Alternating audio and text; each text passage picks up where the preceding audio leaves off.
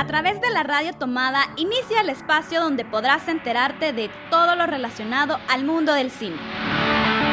Cinema Radial, porque el cine también se escucha. Muy buenas noches, llegamos a miércoles una vez más como todos los miércoles a las 8 de la noche con su cita de Cinema Radial a través de la Radio Tomada. Gracias por estar en sintonía del www.laradiotomada.cc. Ronald Roque y Silvia Estrada, como siempre, pues acompañándoles en este programa. Buenas noches, Silvia. Buenas noches, Ronald. Eh, bueno, ¿qué tal? ¿Qué tal la semana? Ya pues llegando siempre a la cita, el ombliguito de la semana, pero ya pues siempre con un tema de interés, ¿verdad? Hablando de lo que nos apasiona, del cine. Definitivamente es miércoles de cine y no hay excepción. Otro miércoles en que traemos invitados excelentes que nos van a aportar mucho, vamos a aprender más y, ¿por qué no, valorar el cine hecho en casa? Siempre con la bandera, ¿verdad? De estar apoyando a las producciones, ¿verdad? Nacionales. Sí, yo creo que, que, siempre lo recalcamos en todos nuestros programas, Ronald, y, y nuestros radioescuchas ya saben que nosotros queremos que Cinema Radial sea como la ventana donde todos los artistas nacionales, directores, productores puedan venir aquí a darse a conocer y que también nosotros aprendamos a valorar lo que se hace en casa, que de verdad vale la pena. Y que se den cuenta también de lo que se está haciendo, porque muchos también tienen la idea de que el cine está muerto acá o no se está haciendo nada, no se produce, o muchas veces pues tenemos la tendencia de destruir lo que se hace acá, cuando pues son esfuerzos que valen mucho. O que carecemos de calidad en las cosas que hacemos aquí. Así que de eso vamos a estar hablando. Son eh, dos eh, personas que están involucradas en la dirección de producciones nacionales y pues también hacer la invitación a todas las personas que siempre están atentas de nuestros programas que nos pueden contactar en Facebook, en esto es la radio tomada, en Twitter arroba la radio tomada para que nos hagan sus sugerencias y que también podamos estar comentando a la hora del programa. Muy bien, ya que tú recordaste las redes sociales, ¿por qué no hacemos una pausa y después presentamos a nuestros invitados? Regresamos en un momento.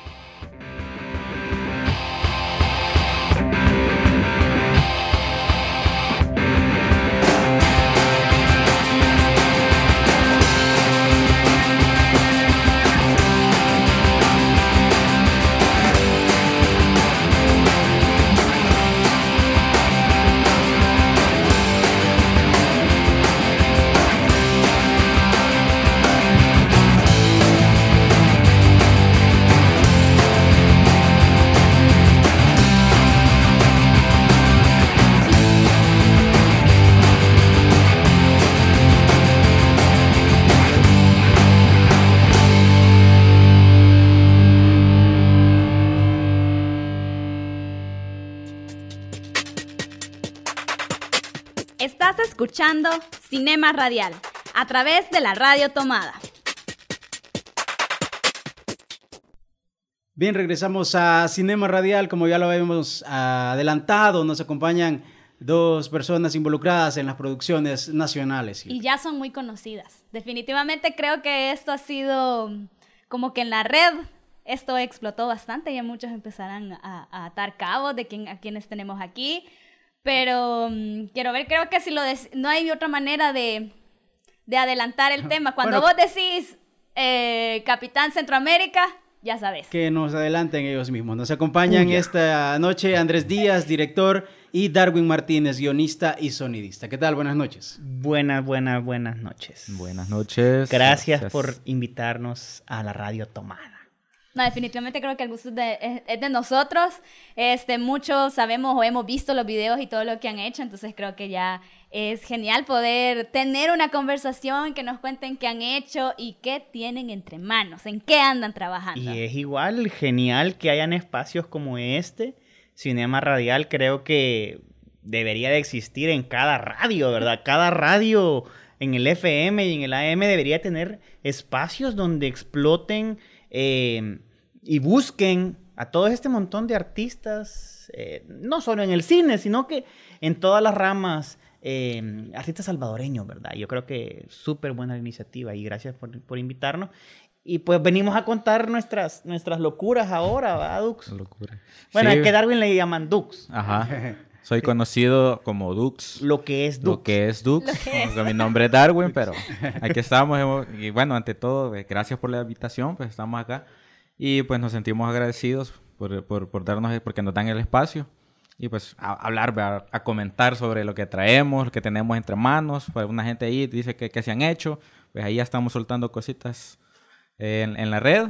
Y pues no estábamos muertos, andábamos de parranda y aquí estamos. Okay, sí, no, bueno, gracias, pregunten. Gracias a ustedes ahí por haber atendido al llamado. Pues y de hecho, eh, fuera de micrófonos fue la pregunta con la que les, que les inicié, que se habían hecho. ¿Qué, qué pasó con, con, este, con esta producción que tomó gran auge? Porque aún así pues siguen preguntándole, me, me decías, Sí. eh, Andrés, algunos fans ahí que se quedaron pendientes de lo que fue Capitán Centroamérica. Sí, han estado bien pendientes, preguntan en nuestras redes sociales, eh, en- nos dejan los mensajes en Facebook de qué pasó con Capitán Centroamérica. Y pues no está muerto el proyecto, simplemente está como en receso, porque ahorita estamos en otro, del cual ya les vamos a, a- a dar más detalles. Pero sí es, sí es bonito recalcar cómo un proyecto netamente, eh, al haber nacido de la web, pudo convertirse en algo televisivo. Entonces yo creo de que debería de ser también un motivador para otros productores nacionales a que se lancen a poner sus contenidos en la web, que se animen a que los critiquen, a que los insulten, porque al mismo tiempo es un, es un estudio de mercado de gratis, si lo quieres ver así. Es decir, claro, si vos estás pensando en hacer algo popular, ¿ya? Eh, Porque vos colocas ahí tu corto, tu, tu web serie o, o tus sketches y la misma gente te va a aprobar o desaprobar. Entonces, a nosotros, para que llegásemos a ser Capitán Centroamérica, pasamos por muchos años donde hacíamos sketches que tal vez solo nos daban risa a nosotros o que no tenían la suficiente calidad en la imagen o en el sonido. Pero al no darnos por vencidos, al tener pasión, obviamente, eh, llegamos a cerrar un contrato con una televisora local, pues, y estoy hablando de, de la principal cadena de televisión de este país que nos contactó, ellos a nosotros. Y que cuesta mucho a veces, Andrés, bien que- difícil. Que, que las televisoras nacionales apuesten por las producciones. Y es bien difícil que te paguen. Porque pueden, no, pues sí, porque pueden apostar. Vengan aquí. Pueden den el apostar y te dicen, pero- sí, mira, y te dicen, te estamos haciendo un favor, que no sé qué, con darte el espacio. Pero a uno le ha costado, pues, ¿verdad? Y cuando estamos hablando de ficción, estamos hablando de que hay actores, hay gente detrás de cámaras, hay gente escribiendo, entonces, y que todos estén trabajando de gratis, es un poco como abuso, ¿verdad? Pero ese no fue nuestro caso. Y más cuando se popularizó tanto Capitán Centroamérica, porque lo, lo- muchos se quedaron ahí con ganas de seguirla viendo. Eso impulsó a que, a que la televisora tuviera interés en eh, hacer negocios con nosotros. Y nos fue muy bien, es decir, eh, terminamos el contrato con ellos, nos pagaron por todo lo que hicimos, tuvimos esta proyección nacional y logramos hacer una primera temporada de 22 capítulos de media hora. Es decir, vamos al hecho de cuánta experiencia te queda en el cerebro y en la carne. Eso de verdad que es, que, que- que es algo muy valioso. Porque, ¿cómo se hace cine? Cine no se hace graduándose de una escuela de cine. Ah, ah. ¿Cine se hace? Haciendo cine. Correcto. Probando, prueba y error. Ensayo y tres. error. Correcto. O sea, venís, haces tus cortos, haces tus documentales y vas evolucionando y vas creciendo y vas agarrando calidad. Podrías haber, podrías haber traído el conocimiento académico, ¿verdad? Sobre encuadres y teorías y técnica, pero hasta que no estás debajo del sol, con el ruido atrás, con la presión del tiempo, con, con- con la coordinación de que aquel no ha llegado, y, y ya con la cuestión inclusive ya de lo pongo en la web y me lo critican y a ver cómo me siento, si mi ego logra soportar el que las otras personas me digan que no sirve lo que he hecho, porque quizá no sirve lo que he hecho, ¿verdad? Eh, o también a- aprender a recibir los aplausos o los likes o los comentarios o los compartidos cuando te comienzan a compartir y darte cuenta de que eso también es un motivador para decir, hey, Sí. lo estoy haciendo bien o puedo seguir, ¿verdad? Y tengo que hacerlo mejor porque la Correcto. gente ya va a esperar algo que supere al episodio anterior o a la actuación anterior y, y ahí es un compromiso. Y fíjate que por ahí nos pasó algo con lo, con, ya con la serie en televisión y es de que eh, como era tanto, eran tanta carga de trabajo, que obviamente bajó un poco la, la, digamos, la dinámica que traían los webisodios, en donde nos tardábamos tres meses para hacer uno. Teníamos ese, ese, ese, que ese ustedes lujo. elegían el tiempo. Vaya, Sí, pues sí, vamos no a había presión. Tu presión única, tu única presión era que tenías que subirlo en algún momento, ¿verdad? Y cuando ya te lo tenías listo, venías y decías, en dos semanas lo subo y hacías promoción, pero en cambio acá había un contrato, ¿verdad? Tiempo. Tiempo, exige, ¿verdad? Podías ir preso. No, no, podías ir preso, pues, pero, pero es decir, te están pagando.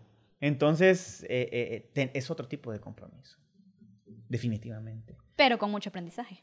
y Uy. que valió la pena. Súper. Y si no, que, que nos comente Duxo también. Ah, bueno, por ahí también tenemos a, a- a Al nuestro amigo que vino. Al otro que vino por ahí. Pero no, le, le da miedo los Ajá. micrófonos. Ya, Adolfo. ya nos van Ya, a comentar también mentira. acerca de que- que cuál es la, la- el motivo por el cual los por, el acompañan cual, también. por el cual anda por ahí el Adolfo. Este, bueno, eh, Darwin también, tal vez si nos pudieras comentar, o, o- o Andrés, ¿cuál es la historia de sus producciones? ¿Cómo es que se lanza? Bueno, obviamente pues esta parte de Capitán Centroamérica tiene que ver mucho con las redes sociales, la web y todo eso, pero ¿cómo surge, la verdad, o cómo se conocen, cómo se hace el grupo y empiezan a producir?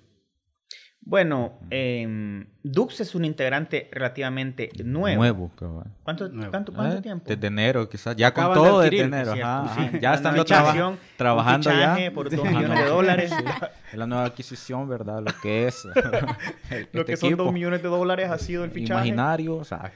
Dos millones de No, pero sí, eh, yo pues, de momento, pues, eh, yo fui fan, o sea, sigo siendo fan todavía de, de, de, de- de este equipo de Puya Web y crecí viendo sus videos desde el Mortal Kombat 2007. salvadoreño, 2007. Que ajá. por Sí, lo cierto, todavía, todavía Ajá. muchos Por preguntan si, Y por si ahí van a hacer más. Y siempre dicen que quieren una, una segunda versión de, ¿De Mortal Kombat? salvadoreño. Entonces creo que todos, todos, bueno, la mayoría que, que- que conoce este, estos videos saben que, que más o menos por ahí andamos. Entonces yo desde 2007 y empecé a ver la serie también y nos empezamos a involucrar también con, el, con Adolfo, que, que anda por aquí en cámara grabando el, el making y nos comenzamos a integrar, nos comenzó a gustar, pero lo vimos de, de- de un modo quizás eh, como más de producción, de cómo se maneja una cámara, cómo se hace una escena, qué luces se necesitan. Entonces de ahí em- nos empezamos como a integrar y pues hasta el momento agradecidos porque también ellos nos han abierto las puertas y nos dan la oportunidad de estar acá en este nuevo proyecto que tenemos. O sea, sería parte de mi historia.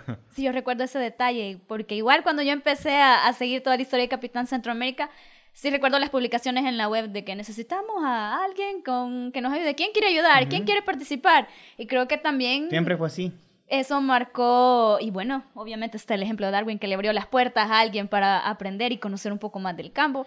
Creo que eso fue genial porque no siempre se hace así o casi nunca se da una oportunidad así. Sí, que digamos de que también tenés que elegir bien a la gente con, o sea, vos tiras la invitación, ¿verdad? Eh, y luego quien te y en una semana, en menos de una semana, ¿qué? En un día de grabación te das cuenta si esta persona puede funcionar o no puede funcionar. Porque hay gente que nada más quiere llegar a, a una producción a curiosear y está bien que llegue a curiosear, ¿verdad? Hay gente que cree y quiere llegar a, a- a- a- a dar de lo que tiene, pero no sabe, no, no sabe trabajar en equipo, ¿verdad? Eh, o si no, hay gente que llega y piensa que va a ser fácil. Y no, no es fácil. Hacer un minuto de algo en audiovisual no es fácil. No digamos 5, 10, 15 minutos de un corto o media hora de un, de, de un capítulo. Y no digamos dos horas de una película. Es decir, quien piensa de que hacer una película es solo glamour y aplausos, se equivocaba. Hay sudor, quizás hasta lágrimas. Eh, se trabaja, pues, se suda la camiseta para, para, para. Y a veces no te lo, y a veces no te lo, no te lo valoran. Entonces, tienes que también estar acostumbrado a que no te lo valoren, pues. Vea. Eh, Creo que ahí entra la inteligencia emocional de cómo saber tomar correcto, las cosas. Correcto. Lo malo, pues se puede mejorar y lo bueno, pues verdad. es muy bueno, pero tampoco hay que por eso sentirnos más importantes, sino que siempre con humildad tomar todo lo bueno. Nosotros comenzamos jugando, propiamente. Así, netamente, jugando. No esperaban que, digámoslo así, no, no se imaginaron. No, no, no, no, no. Que iba a llegar tan lejos, porque en la web yo recuerdo que mucha gente familiares e- en otros países era, ¿y qué es eso de Capitán Centroamérica? Miren lo que no sé qué. Y, y así se dieron cuenta muchas personas en otros países. A nivel, a nivel. Bueno, y eso que nosotros, si ya nos comparamos con otra, otras figuras latinoamericanas, no somos casi que nada, ¿verdad? Pero a nivel local, sí, a nivel salvadoreño eh, y a nivel latino, ha tenido bastante aceptación nuestros productos. Pero mm, ha sido por eso, porque la gente le ha gustado, lo ha compartido. Y porque nosotros también hemos tenido ese tacto de seguir intentando, de seguir mejorando y todo. De lo que comenzó como un juego, con una camarita, probándola, después se, se convirtió ya en una cuestión más profesional, a tal grado que en realidad Puya ahora es un sitio web de entretenimiento y una productora audiovisual. Nosotros nos dedicamos ya ahora a hacer infomerciales, comerciales, em, spots publicitarios, spots para web. Tenemos nuestro propio equipo, nos fuimos llenando de equipo. Eh, y, y, por último, hicimos un, más o menos un buen uso del dinero que íbamos adquiriendo a tal grado que pues ahorita estamos ya en la producción de una, de verdad, una producción súper seria, con, con, mucha responsabilidad financiera de por medio y, mucho, eh, y, mucha visión de que se convierta en algo que pueda llegar a trascender aún más que Capitán Centroamérica. Sí. Ya, ya que lo volviste a mencionar y no sé si te voy a comprometer con lo que te pregunto, pero me decías que ya estaban en la idea de, de, ver si podían lanzar un largometraje de lo que es el Capitán Centroamérica, que sería algo distinto, o no sé si han hecho algo, algo similar, o sería la primera vez que lo trabajarían, un largometraje, o sea, porque trabajar una serie es bastante distinto a trabajar una película. Sí, yo creo que es más complicado trabajar la serie, porque es más largo, ¿verdad? O sea, si sumas de media hora en media Estás hablando de mini, mini películas cada, cada capítulo. Eso sería más largo. Así que el, largometraje, es decir, la película, sería a nivel de trabajo tal vez menos complicado, pero a nivel de, calidad a la que tenés que entregarle, ahí tal vez tendrías que subir nivel. Em, el largometraje nunca, había, nunca, nunca hemos hecho. Eh, sería tal vez el primero. Y lo digo como posibilidad. Es decir, ahora estamos, ni siquiera hemos salido del, proyecto en el que estamos, que es la, la serie El síndrome de Peter Pan. Pero ya estamos pensando en la posibilidad de hacer un largometraje para Capitán Centroamérica y cerrar, por decirlo así, las dudas que, con las que se quedaron los, los fans después de ver los 22 capítulos de Capitán Centroamérica, la serie en televisión. Entonces estamos en deuda con los fans, hay mucho material que explotar, tenemos más experiencia que hace dos años y si, lo, si esto lo vamos a hacer en el 2016, vamos a tener todavía más experiencia y eso puede llegar a garantizar una calidad comercial, y ojo cuando digo comercial, porque nosotros somos comerciales, es decir, analizamos bien qué tipo de, de contenidos son y lo hacemos que sean agradables a la, a la masa, si lo quieres ver así, al público. Entonces, un, un producto comercial de muy buena calidad. Eso es lo que podríamos esperar de un producto como una película de Capitán Centroamérica, que tendría que ser para distribución latinoamericana. Eh, lo cual inclusive podría ser de que el, cambie un poco el nombre o, tal vez el Capitán Centroamérica con unas letras abajo. Ya no, créeme que me he puesto a pensar ya en la, a nivel mercadológico cómo tendría que ser, ¿verdad? Porque estaría ya tratando de llegar a mercados donde donde hasta Marvel podría saltar en algún momento y decir, eh, no, no ocupen mi tipografía, cositas así, no sé. Pero ahorita eso está como bien difuso, está como en el éter todavía. Bien, difuso, pero ya tiene varias ideas, ¿verdad? Entonces, para, Así que para que los fans ahí que escucharon, pues ya, ya, ya pueden irse creando. Yo creo que, que, ya en las redes sociales ya va a empezar a que, miren, están empezando el rumor. Y que, así que esperen más comentarios de la gente. Esperemos que sí, esperemos que lo apoyen. Porque hay mucha gente que está esperando, entonces ya con, con tus palabras, pues ya. o sea, saben de que no está muerto el proyecto Capitán Centroamérica. Bueno, con lo que mencionaba ya también, ya para ir cerrando este, este, este espacio de Capitán Centroamérica, ¿qué es lo nuevo? ¿Qué, ¿Qué, es lo que nos trae, muchachos? Ahí nos contan, ya mencionaste ahí parte del proyecto, el síndrome de Peter Pan. ¿Qué, qué, qué podemos esperar de esta producción? Esta producción es gracias a la coproducción de audiovisuales de la UCA con quien nos hemos hermanado para este ambicioso proyecto audiovisual televisivo y gracias también a los fondos otorgados por el premio Pixels Pro 2014, el cual nosotros fuimos uno de los ganadores en la categoría Audiovisuales Pro. Gracias a este fondo proveniente del Ministerio de Economía bajo la Dirección de Innovación y Calidad, es posible soñar a este nivel al que estamos soñando ahorita. Estamos construyendo ahorita sets en el plató de la UCA, con decorado y todo. Hemos hecho tres castings abiertos, hemos audicionado con 100, más de 100 personas, em, para hacer el... No quiero decir el primer sitcom porque yo creo que Doña Teréfora y Don Aniceto por sí soca lo hizo en los 80. Hizo algo muy similar a un sitcom. Cuando yo hablo de un sitcom me refiero a una serie de comedia situacional. Ese es el concepto de sitcom. Y se normalmente... Es, una comedia. Es una comedia. Y normalmente los sitcoms se eh, producen en eh, escenarios, sets integrados sobre enormes galeras. Y es decir, vemos casas, vemos salas, vemos cuartos, pero todo es utilería. A diferencia de otro tipo de serie donde sí se ocupan locaciones reales, digamos. bueno, digámoslo, a lo, que estamos acostumbrados a ver, digámoslo así, en cadenas internacionales que son sets, cuando, como tú lo dices, lo ambientan como casa y cualquiera podría pensar que, Big Bang son, Theory. que son casas reales cuando no, y son montajes. Inclusive se graban frente al público y por eso es que escuchamos risas y no es que sean risas grabadas, aunque el chavo creo que tenía risas grabadas, pero el, chavo del 8 es un sitcom. Sí, era un set, un, es un, set. estudio. Sí, la vecindad nunca existió, eso era, eso era un... Friends, me imagino que también. Friends es un, es un sitcom. Todo, o sea, es un, es, es un Lo digo para que las personas que nos están escuchando también vayan haciéndose una idea de, cómo por dónde va. Es, decir, es un proyecto diferente que Capitán Centroamérica. Que Capitán Centroamérica era más mm. cinemático, si lo queríamos ver así, porque andábamos en locaciones reales. reales y se grababa a veces a una sola cámara esto es multicámara. Una iluminación, si lo querés ver, bastante sencilla y plana, ¿verdad? Porque está bajo la iluminación del set y lo que intentas hacer es ser naturalista, ¿verdad? Eh, y con personajes bien definidos que los vas a ver en todos los capítulos. Cuatro, cuatro principales secundarios, cuatro, principales, cuatro personajes principales, perdón, ocho secundarios y más de 16 actores de relleno y, chica, 30 y la Juana de extras. Es decir, y solo son seis capítulos. Solo seis capítulos de media hora y, es una inversión que asciende a los 50 mil dólares. Y es una producción bastante grande porque no se me viene a la mente algo hecho en el país de esa manera. de esa manera ah, no existe. No ha ya existido. con un guion, ya algo bien mm, mm, estipulado. Eh, definitivamente están abriendo el camino. Esperamos que sí. Esperamos de que tengamos apoyo nacional como lo tuvimos con Capitán Centroamérica de parte de las televisoras interesadas en comprarlo. Cuando ya esté hecho en el 2016, esta serie va a salir en el 2016 por televisión, pero también esperamos cruzar la frontera. Y no hablo de irnos mojados, sino que hablo de poder tocar el mercado latinoamericano.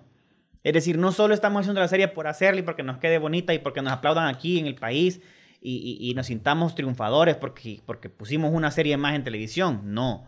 Nosotros queremos ver si esto se puede convertir en un producto de exportación. Así como México exporta sus novelas y sus, y, sus películas, y lo mismo Colombia, y lo mismo eh, Chile, Brasil. ¿Cuánta novela brasileña hay que la traducen a un se montón? posiciona mejor que las mismas mexicanas. No, las mexicanas están bajando de calidad y de rating. Bueno, de hecho, las mexicanas hoy fusilan. Todas las suramericanas. Compran el derecho. O sea, porque se dan cuenta de que son tan geniales los guiones colombianos que, puchica, los tengo que hacer para mi acento, digamos, porque eso también es una cuestión de acento, ¿verdad? Betty la Fea se ha, puchica, se ha traducido a inglés, eh, se ha traducido, no sé si inclusive al otro lado del mundo hay uno en Betty la Fea en coreano o algo así. Debe de haberla. Debe de haber, obviamente. También los orientales, ¿cuánta, cuánta producción hacen de sus novelas? Y viene aquí. Y viene aquí. Todos los doramas. ¿Verdad? sí. Eh, entonces, otros países lo están haciendo. Entonces, El Salvador no está haciéndolo. ¿El Salvador qué? Solamente es un consumidor. Ya de por sí consumimos más de lo que producimos a nivel de Producto Interno Bruto y esas cosas que no soy un experto yo para hablar de eso, ¿verdad? Pero, pero ¿por qué no estamos exportando entretenimiento? Y hay calidad, o sea, hay, hay, talento, hay calidad. Y, tenemos un país hermoso. Y ahí yo creo que también ya estamos en, en, un nivel técnico bastante alto. Hay mucha gente especializada en, las, en, las, en las partes técnicas que eso ya le da mucha más calidad Y les falta, les falta eh, meterse en la parte, eh, perdón, eh, de ficción. Porque sí es cierto, hay muchas personas... Quería, quería resaltar el, el, hecho de que ustedes estén trabajando en este género de la comedia que que es muy poco. De hecho, tenemos poco cine en, el país y cuando se hace, digamos, tiende a, hacerse demasiado de lo mismo, digámoslo así, para no meterme en cosas específicas, pero es poco así, digamos, el terror, el suspenso, ustedes que van a estar trabajando esto de la comedia, son géneros bien que no los han tocado mucho. Y me imagino yo que a nivel actoral, la comedia, no sé, a mí se me hace que es un Uy, otro nivel porque hacer reír a alguien No, y que hacer no, reír no, a alguien Es no es tan fácil. bien. Mira, yo creo que son dos cosas las difíciles en el cine. Eh, asustar y hacer reír. Sí. Hacer llorar eh, puede ser más fácil, ¿verdad? Pero que algo te de verdad te dé risa o algo que de verdad te asuste. O sea, por eso es que no hay tantas películas de culto en terror y en comedia, porque bien contadita. En cambio, en, en acción, en ciencia ficción, en drama, Los clichés funcionan en esas, pero... funcionan. O sea, hay un montón de películas de culto, pero de comedia casi no hay. Mm, mm, es que es muy es difícil. Yo, yo considero, no soy actriz, ¿verdad? Ni, ni, ni manejo también esa área, pero yo sí considero de que la comedia es un, es un reto para algún actor. La comedia es un reto para cualquier actor y Y en también... el caso de ustedes que lo, que lo están dirigiendo, que lo están escribiendo. Correcto, también, también, ¿verdad? Aparte que también la, la comedia es un poco subjetiva también, ¿verdad? Hay cosas que te pueden dar risa a vos y no le van a dar risa a A otras nadie. personas. el Entonces, sentido del humor ya ahí varía, depende de cada... De cada... hacer decisiones editoriales en ese sentido, de decir cuál va a ser mi tipo de humor. Tendré un humor negro que tal vez no le guste a todo el mundo, o tendré un humor más popular, o tendré un humor más chabacano, que estoy seguro que se va a reír medio mundo, pero, pero no. y a otros también igual no les puede elaborado. gustar. Pero otros lo van a sentir vulgar y lo van a sentir ofensivo y lo van a sentir bajero, ¿verdad? O, o te vas más por un humor más pensado, que sí podés o hacer más reír. sarcástico. Y sí podés hacer reír a los dos lados, como tanto a los intelectuales como al, a la- a- a- al- al populacho, ¿verdad? Y podés hacer reír a ambos, a ambos lados de la sociedad, o sea, eh, y no solo a uno de los lados. Es Es delicado. puchica, desde que escribí es delicado. Es Y por eso hay delicado. técnicas y hay talleres y, y- y hay mucha capacitación respecto a cómo escribir comedia. Ujú. Me imagino, es que no, no. Sí. A mí no se me hace tan. un, un tan género fácil. bastante difícil. Bueno, este va, va en buen rumbo esta plática, como todas las de Cinema Radial. Siempre se nos hace corto el tiempo, pero vamos a hacer una pequeña pausa, no sin antes recordarles que nos acompañan Andrés Díaz, director, y Darwin Martínez, guionista y sonidista de Puya Web. Está en sintonía de la radio tomada. Vamos a una pequeña pausa y regresamos con Cinema Radial.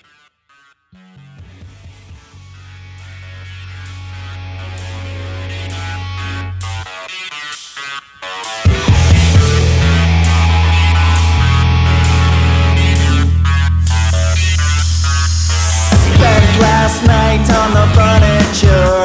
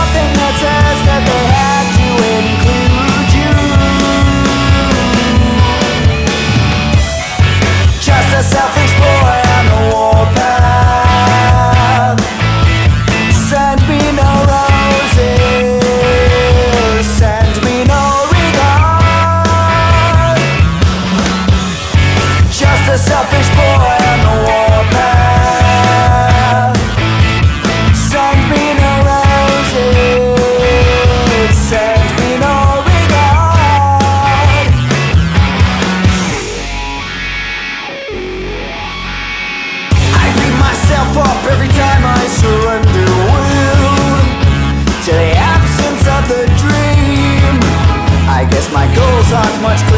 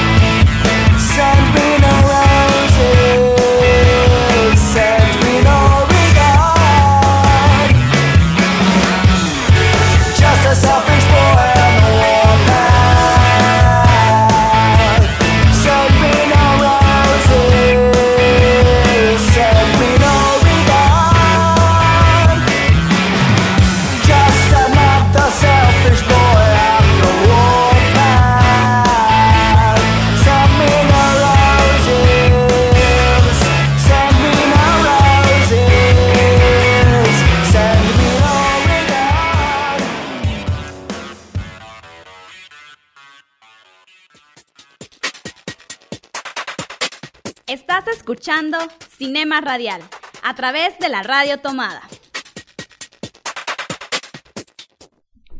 Y regresamos con más de Cinema Radial. Y aquí tenemos a los invitados y ya muy conocidos, el director de Capitán Centroamérica, Andrés Díaz, y aquí tenemos también a Darwin. Así que- Darwin Martínez. Ajá, mejor conocido como Dux. Ajá, algo así, por ahí. Y bueno, ya que eh, ya hablamos de Capitán Centroamérica. Ya cerramos Capitán Centroamérica. Ya, y ya, ya, ya empezamos a averiguar que, que de qué es el nuevo proyecto, en qué andan metidos, pero ahora ya sería bueno que, que por qué no Dux nos comenta en sí de qué se trata el síndrome de Peter Pan, cuál va a ser la trama. Ya hablamos la parte de técnica y cómo va, pero ¿de qué, de qué va a tratar en sí? ¿Qué es el síndrome? de El Peter síndrome de Ajá. Peter Pan, bueno, eh, está basado más o menos en un problema dentro de la psicología que adultos entre los 26, 28, tre- hasta 33 años no quieren dejar de ser niños. Todavía viven con sus padres a ciertas edades y no quieren eh, alejarse, desligarse de, de- de ese... De ese, de- de- Del nido, de- de la del nido, correcto, del nido, de estar con, con sus papás y alguna, de algún cierto punto ser mantenido, por decirlo así. Pero dentro de la serie nosotros hemos manejado, o estamos manejando cuatro situaciones distintas. Entre uno, eh, tenemos cuatro person- personajes principales, son tres cheros y una chera. Entonces, de ellos es Beto, Alex, Santos y Jenny. Esos son los cuatro personajes principales. Eh, y como le comentaba, o sea, son cuatro situaciones distintas entre que uno no quiere irse porque tiene todo, o sea, tiene todo en su casa y para qué le están pagando los estudios, le, están, le, le- dan de comer, o sea, no se preocupa él por nada, ¿para qué se va a ir de su casa? Y tenemos a otro que, los, que él ya se ha estudiado, pero sus papás no lo quieren dejar ir, o sea, él, eh, o sea, no quieren que su hijo crezca en ese, en ese punto, entonces él se queda ahí en su casa. Tenemos a otro que es Santos, que él pues tiene, no tiene papá, su papá se murió y su abuela y su madre o han quedado como desamparadas y él como que está a cargo de la casa. Entonces él no se quiere desligar de un cierto modo porque tiene miedo a dejarlas solas. Y por último tenemos a Jenny, que ella pues la situación de ella es que su mamá se fue a Estados Unidos, dejó a su papá, lo abandonó, se divorciaron y entonces el papá es un po- poco retraído, se echa la culpa de todo, entonces ella como que tampoco se quiere ir de la casa porque tiene, no le quiere hacer lo mismo que hizo su esposa o hizo su mamá. Entonces, no se quiere desligar, tiene ese apego con su papá por, por no dejarlo solo en la casa. Entonces, son las, esas son las cuatro situaciones que vamos a, a tocar dentro de la serie, pero dándole un toque de humor. O sea, me llama mucho comedia. la atención que han tomado diferentes casos, ¿verdad? De, de- de lo, ¿Qué de lo que, que representan? este síndrome. Este, pero también la me, re- me, me la llama la cultura. atención que vuelven a tomar, un, digámoslo así, un tema social, ¿verdad? Correcto. Digamos, eh, Así Capitán. Centroamérica tocaba un poco este aspecto de la Violencia, inseguridad, delincuencia, violencia, inseguridad. delincuencia, y ahora pues este de, de la familia, Más digámoslo así, psicológico y y es más social. trabajado, digamos. Sí, y por eso eh, se eligió este tema que es común porque, digamos, ¿cuántos de los que están escuchándonos ahorita no llegan ya a los 30 o pasan de los 30 o ya están por llegar y siguen viviendo con sus papás y no están haciendo mayor cosa con su vida? Ey, déjeme decirle, usted es un Peter Pan. Un Peter Pan. Eh, usted- Correcto, eso es un Peter usted Pan. Es un Peter Pan. ¿ya?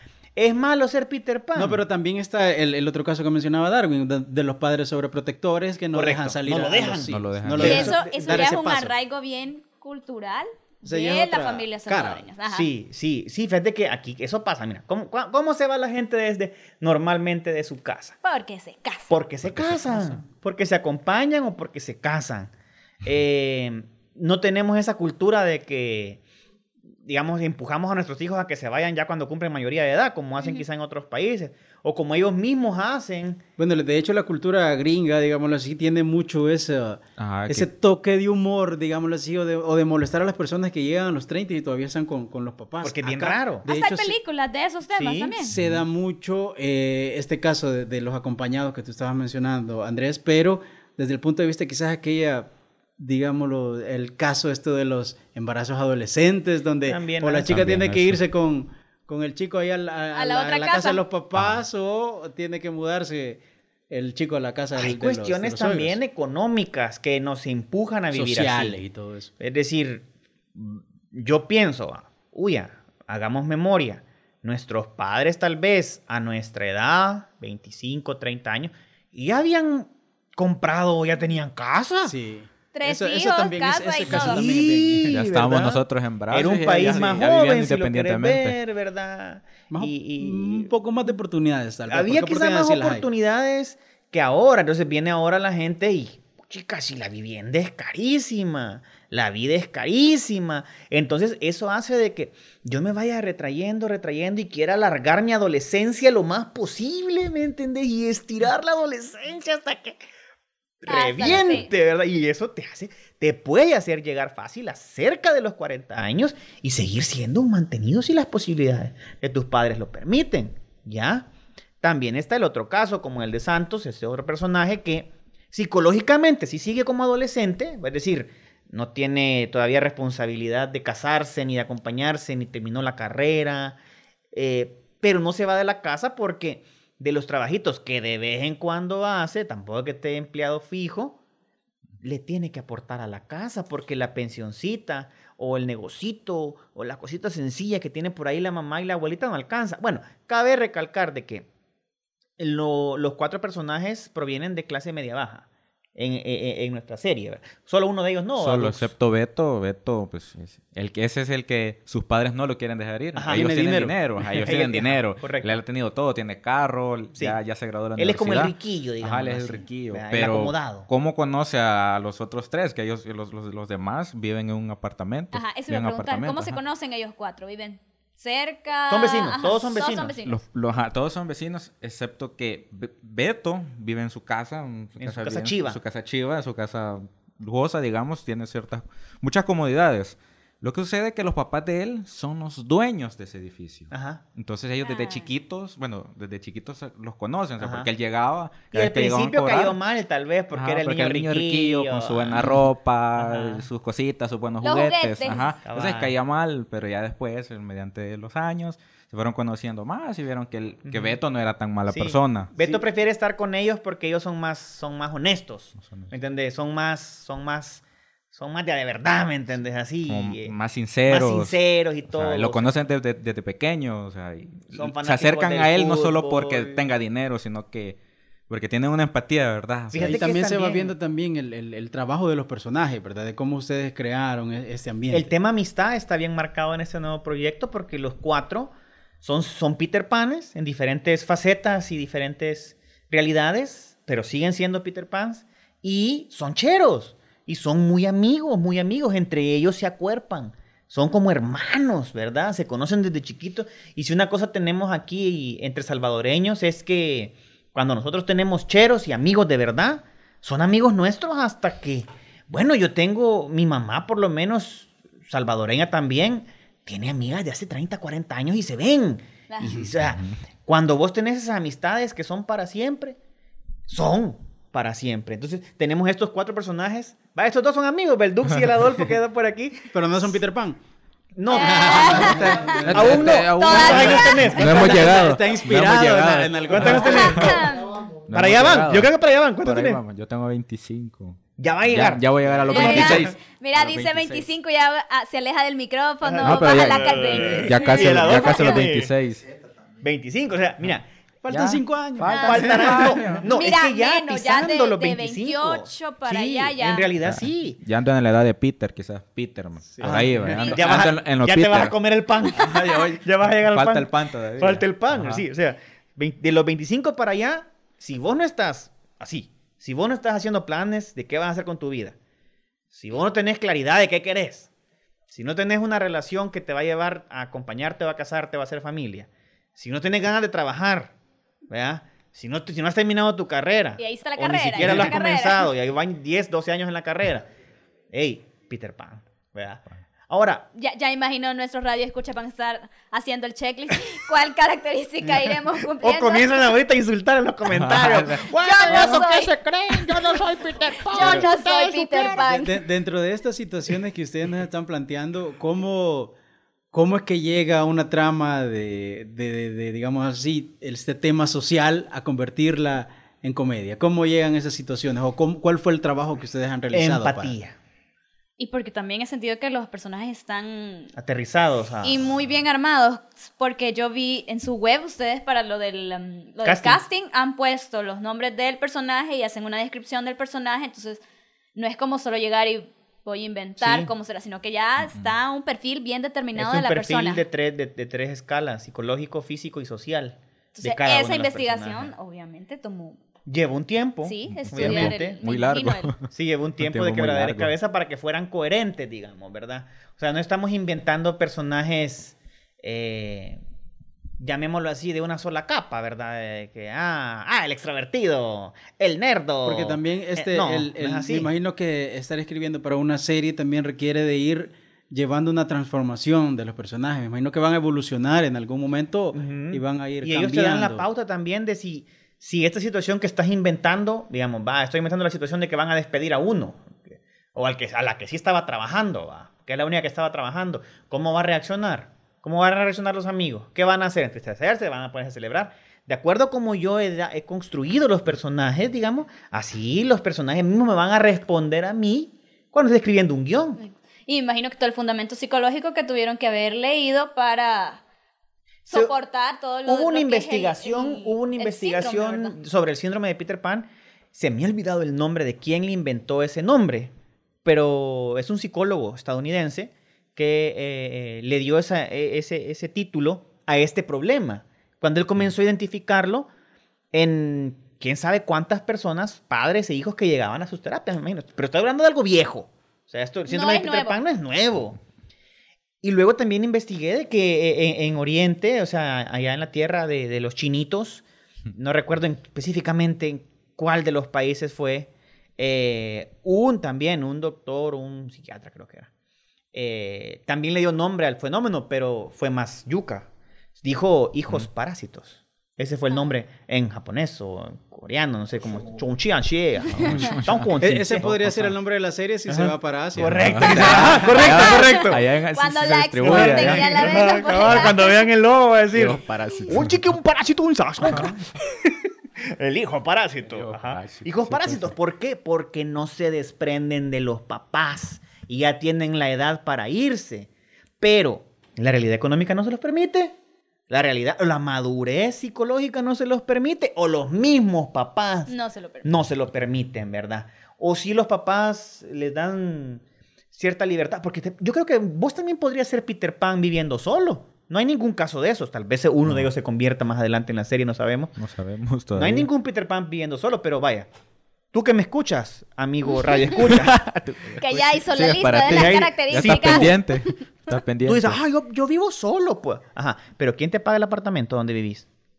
¿Ah? ¿A dónde vas a comer todas las noches? Ajá. ¿Quién te paga la comida? ¿Quién te lava la ropa? ¿Quién te ¿Quién lava la ropa? ¿Quién le Justamente eso, eso iba, iba a mencionar, que dijeron este caso porque tenía un chero que No te decía, yo ya me independicé, ¿verdad? decía. Yo No, Ay, me independicé, dicen. ya me independicé, decía, y salía el domingo con su mochila llena de ropa, ¿y para dónde va? A que mi mamá me lave la ropa.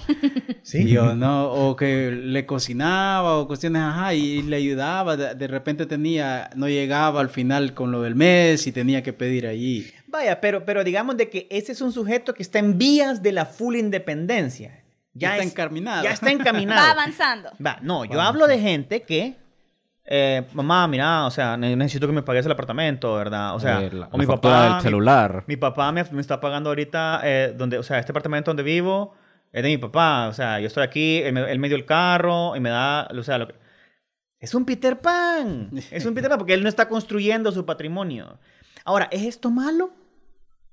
O sea, ya si ya nos metemos a análisis ya profundos, sociológicos y todo, tal vez sí podrías decir que es malo, porque entonces es, es- es un ciudadano que nada más, o sea, no está produciendo, solo está consumiendo. Podría ser bueno para, para el mercado, porque consume, ¿verdad? Pero consume de la plata de los papás, no de la plata de él. Eh, entonces, si te das cuenta, y hay mucho que explorar desde la comedia. Porque nosotros estamos haciendo esto desde la comedia. Es decir, si hay situaciones y las ridiculizamos más. O sea, no es un drama social tampoco, ¿verdad? No, o sea, la no, gente se va a divertir cuando vea los capítulos porque son situaciones bien reales. Como por ejemplo, hay una por ahí de, de un chico que se quiere ganar una beca para irse al extranjero, ¿verdad? Porque, ah, con eso es como su escape del país, ¿verdad? Su escape más Su fácil. escape por más fácil del país, ¿verdad? Que le salga sea, una beca. Todo arreglado para Ajá. él de irse, o sea, de la manera Y, más y arreglada. vemos toda una serie de ridiculeces que pasan desde la corrupción hasta la estupidez, hasta la mala suerte y al final al de amor cuentas y también. al amor también mezclado. Entonces, eh, eso es hacerle, hacer cómico a la situación. Puedes agarrar un tema serio y volverlo cómico, No desfigurándole ciertas cositas. Mira, eh. esto me recuerda mucho a las películas de Woody Allen. Que él Va, ¿te has siempre tiene un, un mensaje psicológico bien profundo en sus personajes, pero es comedia. Y, Es y aunque comedia. sea, no sé, se vuelve tonta la situación. Cuando ya comienza a volverse tonta la situación, estás haciendo comedia. ¿verdad? Cuando estás complicando al personaje y lo haces sufrir y lo alejas de su objetivo de una forma estúpida y ves como él también por su propia torpeza no llega a lo que debería llegar, estás haciendo comedia. sí, sí. Eso sumado a buena- buenas líneas, que es lo quizá es lo más difícil de hacer. Fíjate que nosotros podemos hacer nuestros esquemas actanciales para, digamos, ya dejar bien definido qué busque, el- qué busque el personaje, cuál va a ser su fin, quién se va a oponer, quién le va a ayudar. Vaya, chivo. Ya tenés marcado, así, no le van a dar la beca. O si no, lo van a meter preso porque hizo tal cosa. Y tenés como la base de la historia. Pero luego tenés que rellenarlo con, con diálogo. Y es ahí donde tal vez creo que se vuelve un poco más difícil cuando comenzás a decir, ¿y cómo puedo meter un, un chistecito o una palabrita graciosa cada, cada dos minutos? Sin que, o sea, no solo tiene que ser ridícula la situación, Sino que también los diálogos. Los diálogos. Tienen que ser inteligentes, Mencio- bien pensados, ¿no? Andrés, mencionaste en, en la primera Claro. parte de la entrevista que solo eran seis capítulos. Sí. ¿Por qué lo llevan de esta manera? ¿Van a ver más? ¿O quieren digamos probar? que o, es, es- es para que también nos ¿Ya alcanzara están el presupuesto. hechos? ¿O ya están No. escritos? O sea, sí están escritos, ya están escritos, ¿verdad? Eh, pero era más que todo para que nos alcanzara el, el- el presupuesto. Fíjate que nosotros cuando nos ganamos el premio, nos lo ganamos con, con- con el afán de hacer 12. Dos. Pero vino nuestro mentor y asesor creativo, el señor Gutfreund, Ujú. y él mismo dijo, "Mm, Díaz, me dijo, así como No va a alcanzar. Díaz, mire, usted lo que debe hacer es valorar bien si con ese presupuesto mejor puede subir la escuchando. calidad. No me escucha, sabe- él sabe que habla así. Usted puede subir la calidad mejor haciendo nada más seis. No se arriesgue, que no sé qué. Y fue un consejo, buchica, súper acertado. Experimentado. todos los consejos que nos ha dado eh, el señor Goodfreon son súper acertados porque si seis a estas alturas Nos ha costado. Nos ha costado. Ahora 12. Sa- ¿Saben por qué? Porque es bien diferente a los 22 que hicimos de Capitán Centroamérica, donde era la mitad del crew, la mitad de los actores, y la mayoría era como, cabal, como, como vos decías al principio, de que nos poníamos ahí en Facebook, ah, vénganse, que no sé qué. En cambio aquí no, aquí estamos haciendo casting, probamos, hay actores de teatro de verdad metidos en el elenco, eh, hay actores que no son actores, pero les vimos el potencial y vamos a tener que trabajar con ellos. Hay un escenógrafo. Puchica, se le ha dado empleo a un montón de todo. gente. Ya está terminado, ¿verdad? Solo faltan detallitos como ventanas y pisos de, de los sets. El director de arte también está haciendo todo el trabajo de llenar la lo- las locaciones con cosas que se vean reales. Ha habido un estudio previo de, ah, ok, ¿cómo es Santos? Ah, Santos psicológicamente es así, y su mamá es así, y su abuela es así. ¿Y cómo sería entonces la casa? ¿Cómo se va a reflejar esa personalidad ¿Cómo se va a en reflejar en las paredes de la casa? ¿Qué tipo de cuadros tiene? ¿Cómo es el sofá de la casa? O sea, estamos hablando ya a un nivel más profesional. El Eh, nivel sube bastante, la calidad. la calidad va a subir bastante, ¿verdad? Entonces esperamos que esos seis capítulos sean como pilotos, digámoslo ¿Y, así. ¿Y dónde los vamos a poder ver o cuándo piensan lanzarlos? 2016 Este, va a estar 2016. ya el proceso de comercialización de la, de la nueva serie, es decir, que falta, ¿verdad? Falta para verla, para verla en la pantalla chica. Y primero vamos a tocar eh, las puertas que siempre hemos tocado acá, eh, para que salgan en un canal local. Y acto seguido, tratar de, de ir, a, de ir a darse duro afuera. Es decir, hacer los contactos y decir, miren, Venderla. tiene calidad. O sea, o sea, di- vamos a decir algo aquí y tal vez la gente va a decir, no, no pueden hacernos eso. Pero mire, usted no va a poder ver la serie, la serie como tal, en internet. Porque la serie no está hecha comercialmente para la distribución en internet. Al menos en este primer momento. No digo de que nunca la vamos a ver en internet, pero nosotros nos importa la re- el, el- el retorno de inversión. Y en internet no puedes tener un retorno de inversión. Y lo decimos porque nosotros tenemos años de hacer YouTube. Y, y la gente, eh, la gente quizás no lo entiende, ¿verdad? Pero no es lo mismo que yo sea un blogger y agarre una camarita, la ponga enfrente de mí, me ponga a hacer payasadas y, y, y, tenga un montón de vistas. y, y gane algo de lo, que, de, lo, de, lo, de lo que puedo hacer como partner, y lo cual me parece muy bueno, y tengo muchos amigos blogueros, y, te- eh, y, y- y mis respetos para ellos, ¿verdad? Porque son talentosos y tienen carisma, pero Se gasta menos. se gasta menos. O sea, no lo vas a comparar con, puchica, venir las luces, las dos cámaras, el No, sonido. y, y es parte también de la profesionalización, ¿verdad? Eso De- te de- iba a de decir ir yo, Buscando que- ya entradas o, o Sí. espacios. Industria. de- de- ah, Exacto, Industria. ya poder ir viendo, visualizando ya más concretamente la industria cinematográfica en el país. Generar empleos. Exacto, porque se necesitan muchas personas, ya, ya lo dijiste tú, han contratado muchas personas. Sí. ¿Y qué pasa si esto sigue creciendo? Muchas Correcto, más personas correcto. van a poder acceder y desarrollarse, por más actores, la gente que le gusta la parte técnica, actoral, creo que es un campo increíblemente amplio que da para mucho. Entonces, por el momento no es, o sea, pero tampoco se desanimen para quienes nos escuchan. Sí van a ver síndrome Sí, de Peter. Pan en internet, Internet. pero Una es que son muestra. Dos dos productos eh, Solo para picar uno. ahí. Ajá, Sí. para picar a la gente. Uno son los seis capítulos de media hora para televisión, dividido en bloques, con cortinas de entrada. O sea, un producto para televisión y tenemos un subproducto para YouTube.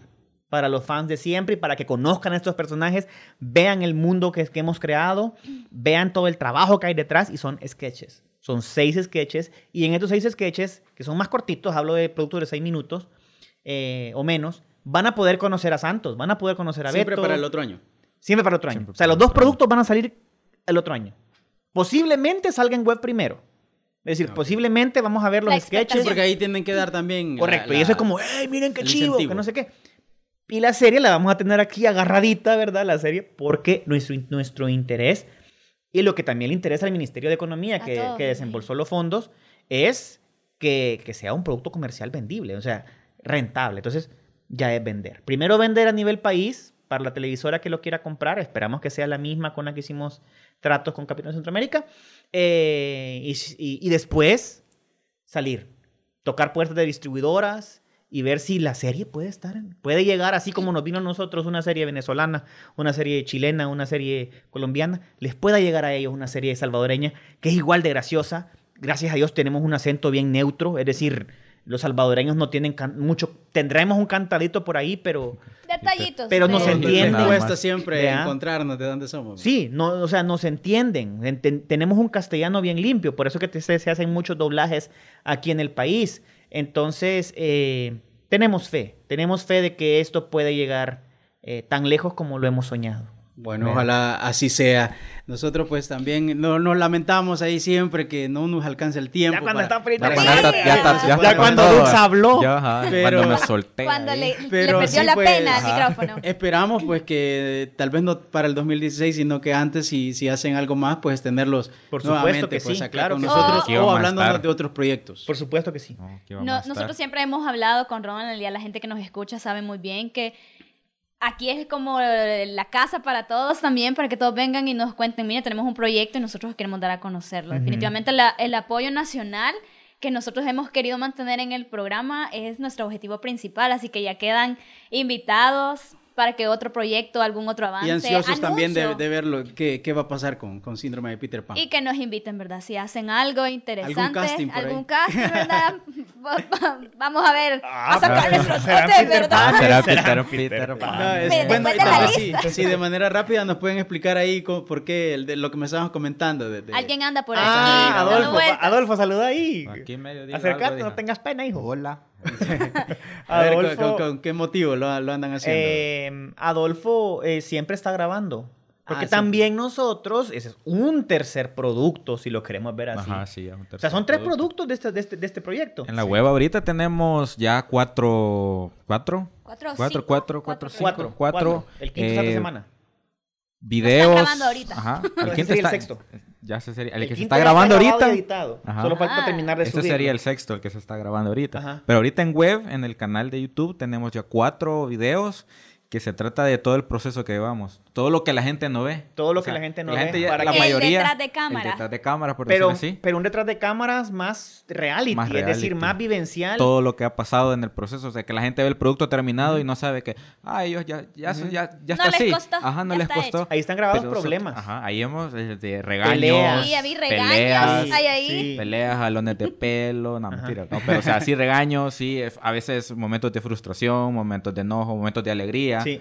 momentos de, de que depresión, o sea, se está- se- hemos mostrado de todo, eh, el avance que hemos tenido con los sets, con los guiones, Ahí va todo. con, con todo lo, la gente que se está uniendo, o sea, la gente que se va contratando, los castings. Quizá, ajá, ajá, Véanlo, pero véanlo, ¿saben qué? búsquenlo. Véanlo, búsquenlo. Vamos a estar pendientes ahí también, ya que, Detrás ya que de nos... Peter Ajá. Pan. Detrás. Detrás de Peter Detrás Pan. Pero Peter Pan. fácilmente mejor entren a www.puyaweb.com Pleca, pleca Peter Peter, Pan. Pan. Y Peter con I, es decir, PI, Peter Pan. PI.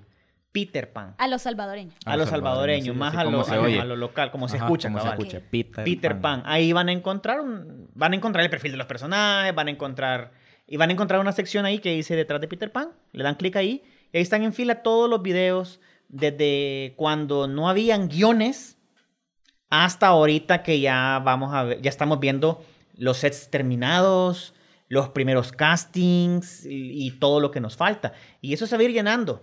Cada dos semanas hay un video nuevo con todo lo que está pasando. Ya vamos a ir a hacer el resumen entonces de todo lo No, que han también las vamos a compartir en nuestras redes sociales, sin duda.